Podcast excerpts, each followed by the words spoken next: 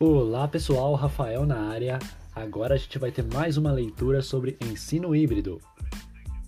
É uma leitura da Lilian Bassiti.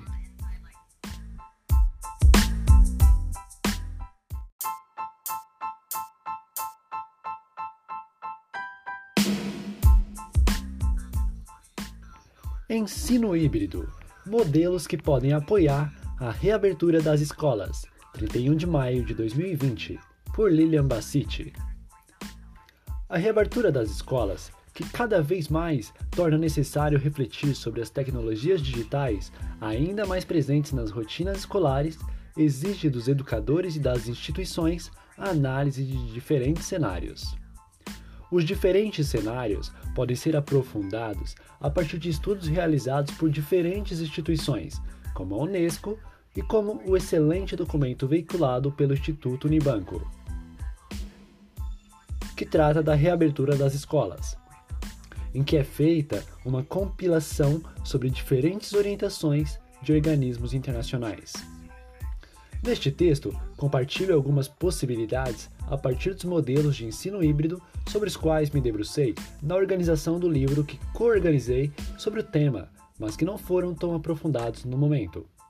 Nossas reflexões sobre o ensino híbrido estavam mais voltadas aos modelos sustentados, aqueles que são possíveis com todos os alunos presentes em sala de aula, e não sobre os disruptivos que consideram que nem todos os alunos estarão na escola, como o virtual aprimorado e o à la carte. O ensino híbrido pode ser dividido em basicamente dois modelos: modelos sustentados e modelos disruptivos. Os modelos sustentados prevêem a divisão da classe em aulas presenciais e online, Nele nós temos a rotação por estação, laboratório rotacional e a sala de aula invertida. Já o modelo disruptivo permite a sua utilização apenas de maneira online, com o modelo Flex, o modelo à la carte, o modelo virtual aprimorado e a rotação individual. Como sempre gosto de lembrar, nossa visão de ensino híbrido apoia-se na relação que Dewey estabelece entre ensino e aprendizagem. Para ele, não há ensino sem aprendizagem, ou seja, os dois conceitos estão intimamente relacionados, e fazer a opção pela palavra ensino considera que a contrapartida é a aprendizagem, uma vez que é o estudante que está no centro do processo. É para possibilitar as aprendizagens dele que as aulas são planejadas. Vamos analisar então como esses modelos podem contribuir em um cenário de reabertura parcial das aulas.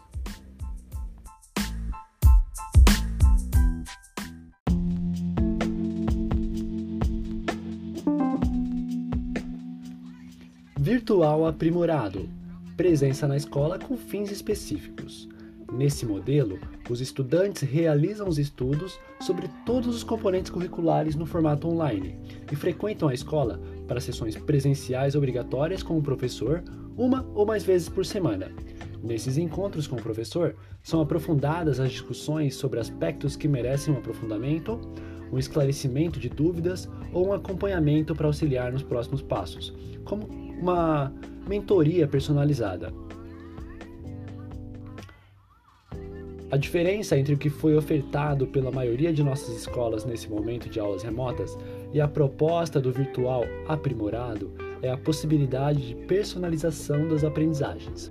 Ou seja, as propostas online por meio de vídeos para explanação de conceitos, textos para leitura sobre diferentes ângulos de cada conceito, possibilitam que os estudantes desdobrem-se e aprofundem os aspectos que geram individualmente maior engajamento.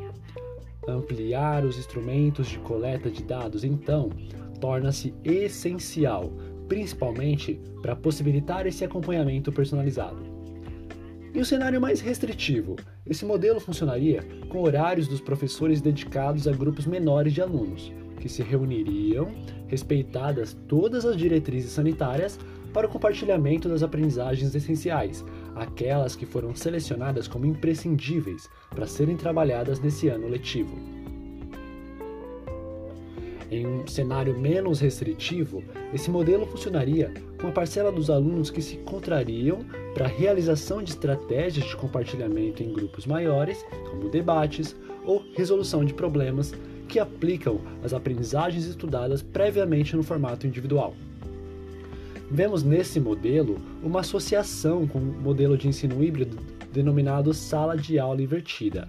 Para que esse modelo faça sentido como personalização das aprendizagens, a coleta de dados é essencial e os encontros presenciais estão apoiados nessas informações.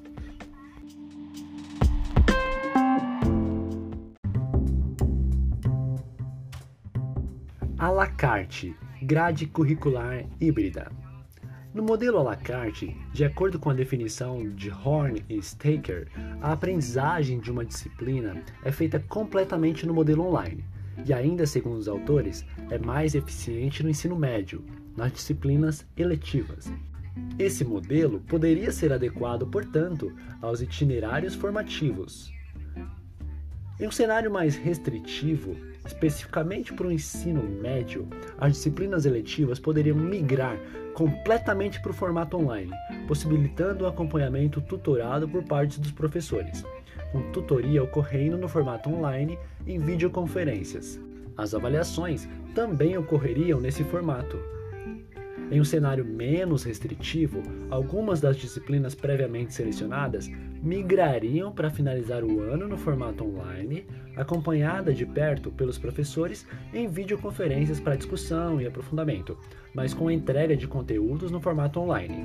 As avaliações poderiam ser realizadas por grupo, em encontros presenciais.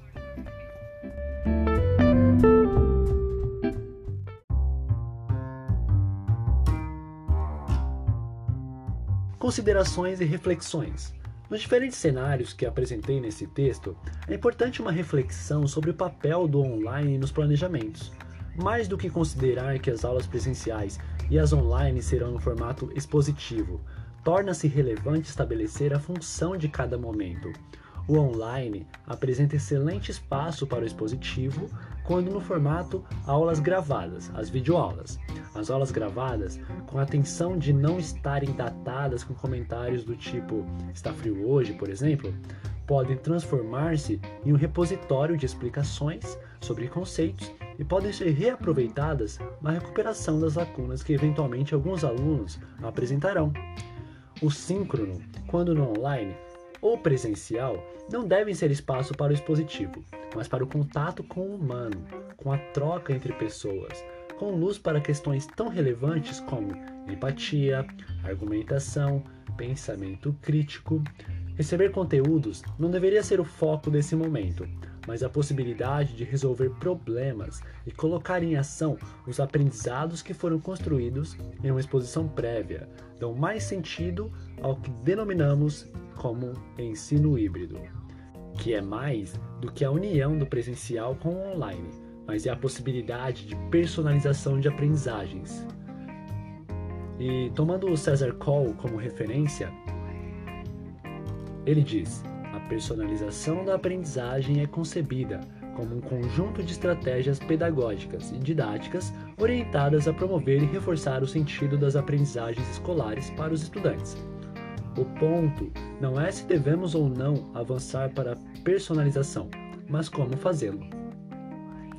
Talvez esse seja o nosso momento de pensar em como fazê-lo, retomando a discussão de que a inovação será cada vez mais metodológica e não tecnológica.